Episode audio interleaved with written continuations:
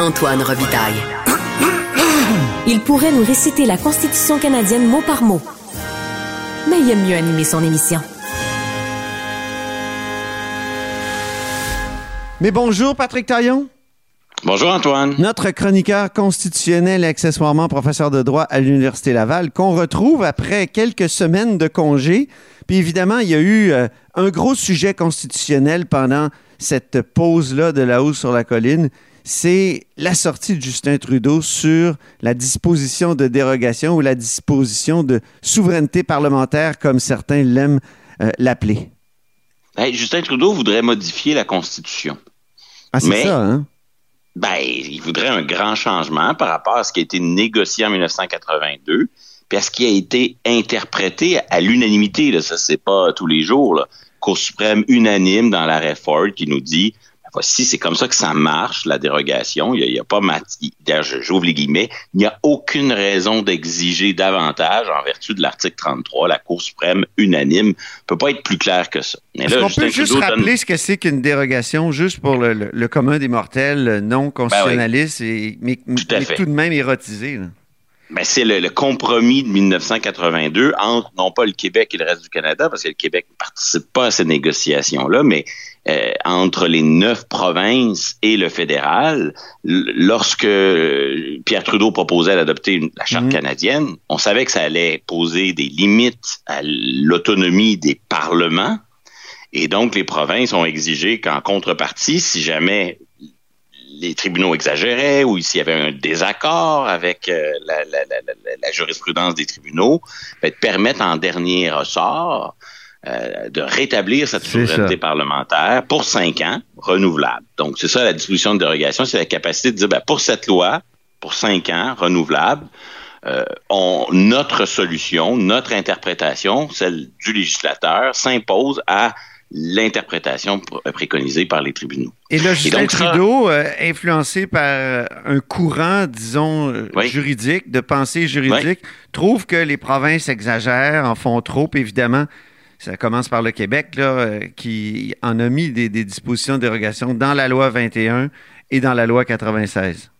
Oui, et, il faut être. Euh, il y, a quelque chose d'étonnant dans la position de Trudeau, c'est-à-dire que sur le fond, il y, a, une part de modération, et sur la, forme, ben, c'est beaucoup une, astuce, voire même une, forme de triche, que, de présenter un, un désaccord d'interprétation euh, là où en vérité, ce qu'il veut vraiment, c'est sous-traiter à la Cour suprême, à des juges qu'il choisit lui-même et qu'il nomme unilatéralement sans que les provinces aient un, pouvoir de décider qui ont qui ont place à la Cour suprême, mais il, sous-traite à cette Cour suprême le, le, le, mandat, en quelque sorte, de faire évoluer, de réformer l'équilibre, le compromis qui a été négocié en 82 parce que euh, il veut pas se donner la peine de, négocier franchement une modification constitutionnelle avec les provinces. Donc ça, c'est là la, part d'astuce dans son, approche.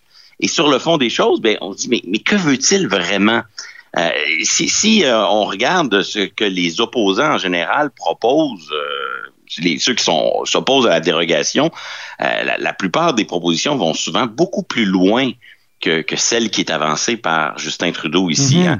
Euh, par exemple, Andrew Coyne, euh, chroniqueur dans le Globe and Mail, lui propose qu'on de désavouer tout simplement les lois provinciales, de les, annuler, euh, les, les, les, opposants qui Parce sont qu'il y a un pouvoir, il faut le dire, dans, dans, la Constitution, il y a un pouvoir effectivement qui est devenu comme caduque avec le temps. C'est une, une relique qui, qui ben, permettrait effectivement au fédéral de faire ça dans une constitution qui n'est jamais modernisée, ben, il y a des, des choses qui n'ont comme ça qui n'ont pas été exercées depuis les années 1940, mais qui sont encore théoriquement possibles. Ça fait partie des, des nombreux problèmes de la Constitution canadienne. Il y en a plusieurs, surtout les, les opposants dans l'arrêt HAC. Eux autres, ils voudraient que les tribunaux s'autorisent de, de, de, contrôler les motifs, les intentions, les objectifs, puis la, la gravité de, de l'action qui est menée par le législateur qui déroge. Donc, il, voudrait un, encadrement beaucoup plus euh, poussé et soutenu de la dérogation que ce que propose Justin euh, Trudeau. Mais, mais ce que je comprends mal, c'est que si on résume la position de fond de M. Trudeau, c'est on ne devrait pas pouvoir déroger préventivement. Donc ça, ça veut dire quoi ça préventivement? Ça veut dire que euh, on ne devrait pas pouvoir déroger tant qu'on ne sait pas, tant qu'on ne connaît pas la position des tribunaux sur la loi qu'on est en train d'adopter. Mm-hmm. Alors, effectivement, il veut limiter l'autonomie euh, du Québec puis des autres provinces qui utilisent la dérogation, mais il y a quelque chose là-dedans d'un peu futile, d'un peu circulaire, au moins pour deux raisons. La première, c'est qu'est-ce que ça veut dire préventif hein? C'est ça l'affaire.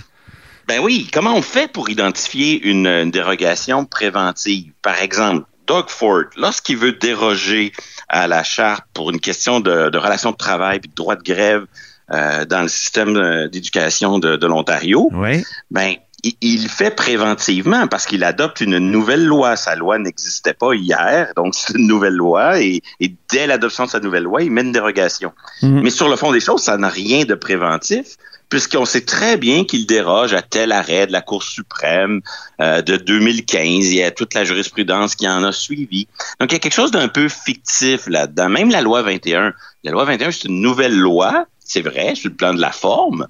Mais je veux dire, le gouvernement Legault aurait pu plutôt lui donner une autre forme, soit celle d'une modification à la loi 62 adoptée par euh, le gouvernement Couillard.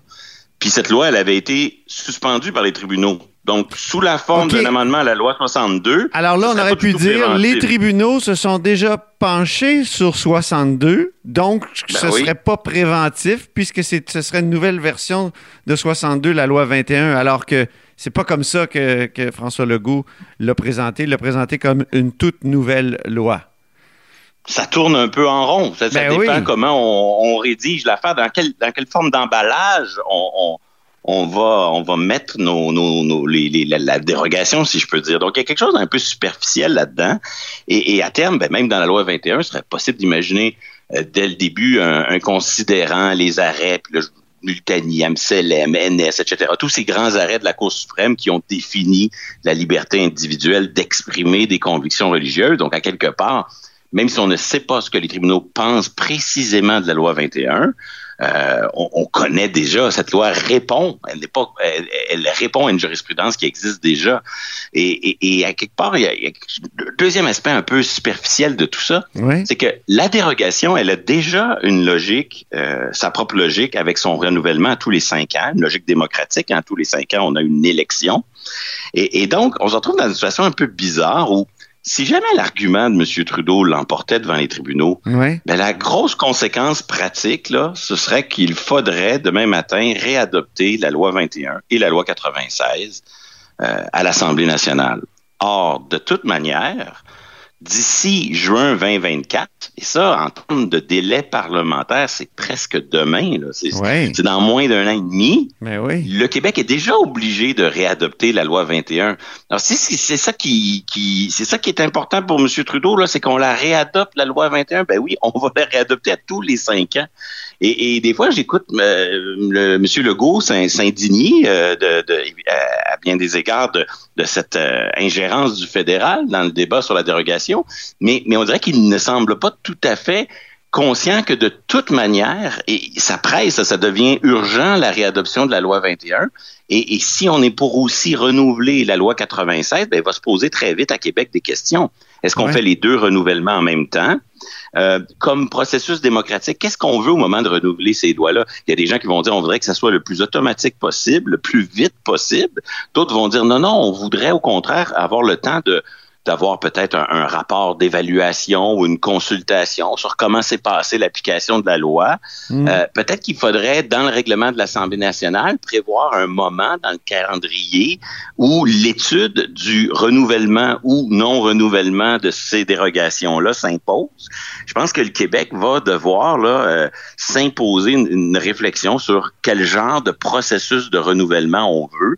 Et ça, c'est un, un, autre débat que, que celui que Justin Trudeau propose euh, devant la Cour suprême, mais à la fin, les deux débats atterrissent, convergent vers une même réalité, c'est qu'on a le droit de déroger, mais il va falloir le renouveler à tous les cinq ans. Et ça, ça permet un dialogue, justement, euh, entre, euh, non seulement entre les, les, parlementaires, les élus, la société civile, mais aussi entre tout ça et les tribunaux. Le 5 ans, le fameux 5 ans, non? Oui, et, et euh, cette théorie du dialogue, elle est au cœur de la manière dont les tribunaux ont défini leur propre légitimité. Donc, ils disent, nous, on n'est pas élus, mais on, on, on, sanctionne les lois votées par les élus parce que les élus nous ont donné le pouvoir de le faire et parce qu'ils conservent le pouvoir de nous répondre si nécessaire. Mm -hmm. Donc, ça, c'est le discours officiel que la Cour a adopté pour se donner une légitimité.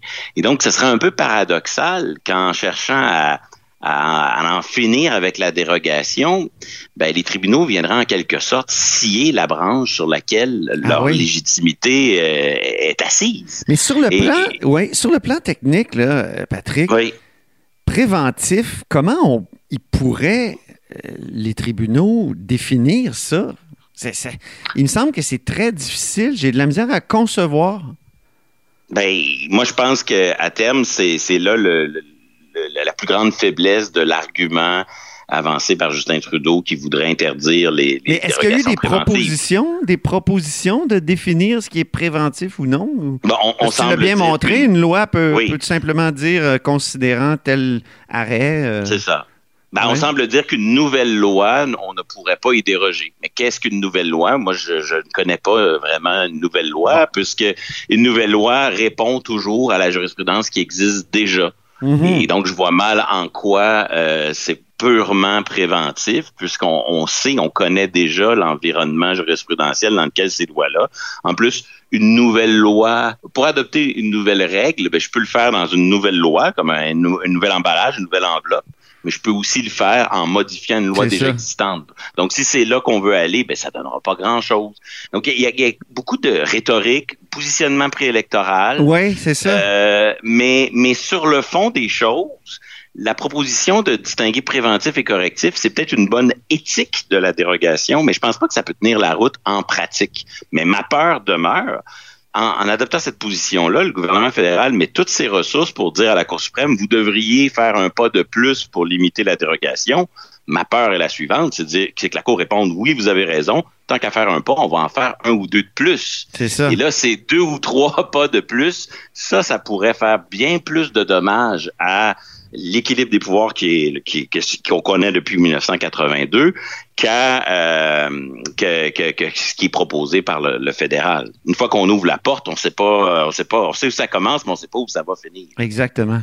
Eh bien, merci beaucoup, Patrick Taillon, pour cette première chronique de 2023, puis au plaisir de se retrouver la semaine prochaine. Au plaisir. Patrick Taillon, c'est notre chroniqueur constitutionnel et accessoirement professeur de droit à l'Université Laval. Et c'est ainsi que se termine la première de La Haut sur la colline de 2023 en ce beau lundi neigeux. Merci beaucoup d'avoir été des nôtres. N'hésitez surtout pas à diffuser vos segments préférés sur vos réseaux. Ça, c'est la fonction partage. Et je vous dis à demain.